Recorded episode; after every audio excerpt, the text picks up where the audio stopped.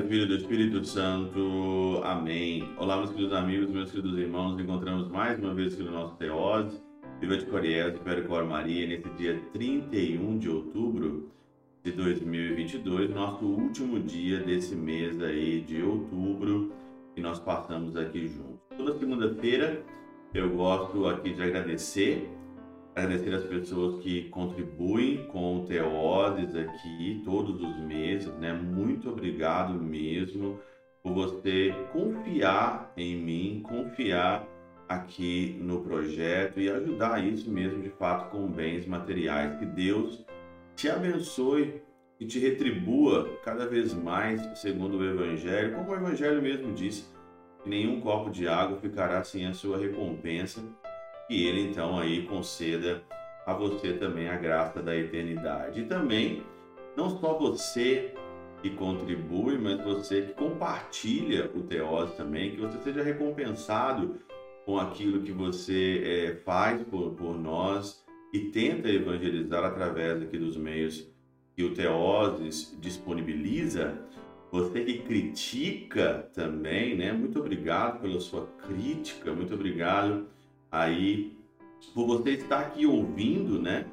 E criticando, sempre comenta e deixa o seu comentário, não só aqui no YouTube, mas você talvez é, critica é, com os outros, você fala isso aí talvez pelos outros. Isso é muito bom, é sinal que está mexendo também com você, mexendo com a sua vida, que você seja abençoado. Eu rezo sempre aqui nas minhas orações por todas as pessoas que escutam o Teoses, as pessoas que contribuem, as pessoas que não contribuem, as pessoas que compartilham, as pessoas que criticam, as pessoas que é, dão sugestão. Todos vocês estão aqui nas minhas orações e eu agradeço mesmo de coração.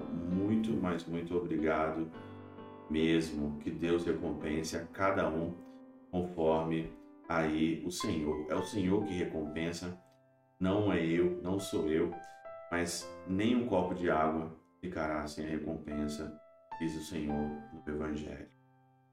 Hoje, o Evangelho de Lucas, no capítulo 14, versículo de 12, né? 12 a 14, ele diz o seguinte: que quando tu deres um jantar ou um almoço, não convide teus amigos, nem teus irmãos, nem teus parentes, nem teus vizinhos ricos, pois esses poderiam também convidar-te, e isso já seria tua recompensa. São Beda, aqui na Catena Áurea, ele fala simplesmente o seguinte: Nosso Senhor não proíbe, como se fosse crime, que os irmãos, os amigos e os ricos deem jantares uns para os outros. Apenas mostra que isso, assim como as demais relações necessárias ao convívio humano, não vale de nada para o merecimento dos prêmios da vida celeste. Vou repetir, vou repetir aqui. Talvez você pode colocar isso na tua cabeça. Não beda, né? Não valem de nada para o merecimento, não vale de nada para o merecimento dos prêmios da vida celestial. Então você convida e você convive simplesmente com seus amigos, com a sua bolha, com as pessoas que você que você ama, e aí fica então nessa relação ali, né? De, de, de lisonjeio, né? Essa relação ali, talvez até narcisista, né? Eu te elogio, você me elogia, não tem nenhuma crítica, não tem nada, ninguém coloca o dedo na ferida, e aí não tem merecimento absolutamente nenhum para a vida celestial. Os banquetes, as festas que você faz com seus amigos, suas amigas, sei lá. Aí o Senhor acrescenta, para que não aconteça que também eles te convidem e te paguem com isso. E não porque não para que não cometas pecado com isso. É semelhante o que dizem outra parábola: se fizerdes bem aos que vos fazem bem, que méritos tem? Qual mérito tem você fazer bem às pessoas também que te fazem bem? Não tem mérito absolutamente nenhum. Há, porém, alguns banquetes entre irmãos e vizinhos que não apenas receberão seu pagamento no presente, como também sua ordenação no futuro, condenação no futuro. Opa! Olha aqui. É, tem alguns banquetes né, de irmãos e vizinhos que não apenas receberão seu pagamento no presente, como também sua condenação no futuro. São aqueles em que todos contribuem com as despesas ou em que os camaradas retribuem o favor revezando os convites. Nessas festas, os convivas reúnem-se para a prática das, de torpezas e para a incitação de paixões pelo excesso de bebida. Isso aqui, né?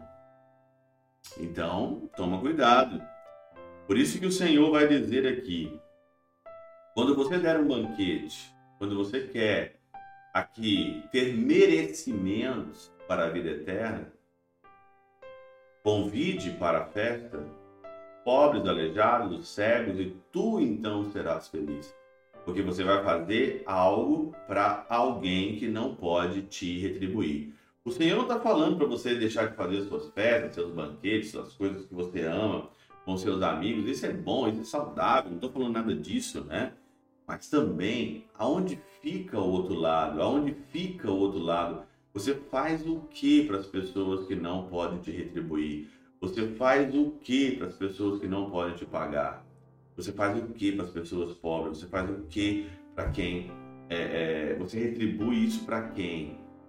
Não é você só ficar na tua bolha, no teu vizinho, nos teus amigos.